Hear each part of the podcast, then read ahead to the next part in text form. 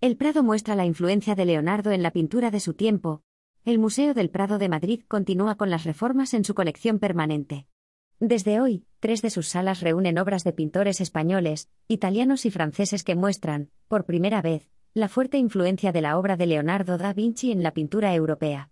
Muchas fueron las maneras en las que el pintor italiano dejó su impronta en la obra de otros pintores en la primera mitad del siglo XVI, el tratamiento pictórico de la luz, la densidad atmosférica o la figura humana son solo algunas de ellas.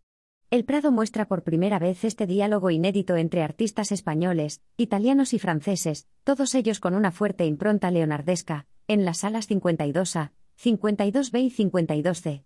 El cuadro central de la propuesta es la copia de la Mona Lisa que el museo posee, y que fue pintada por un discípulo directo de Leonardo a la vez que la conocida y enigmática obra, según revelaron varios estudios hace unos años.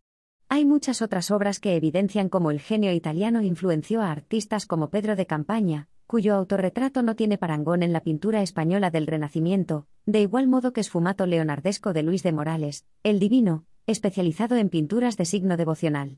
El cuadro Sagrada Familia del italiano Bernardino Luini, que representa la influencia de Leonardo en tierras milanesas, aparece recién restaurado gracias a la Fundación Iberdrola. La propuesta nace del propósito de ofrecer al visitante una visión más enriquecedora de esta parte de la colección, según una nota del Prado. Está ideada por David García Cueto, jefe del Departamento de Pintura Italiana y Francesa hasta 1800, Ana González Mozo, del Gabinete de Documentación Técnica y Joan Molina Figueras, jefe de Departamento de Pintura Gótica Española.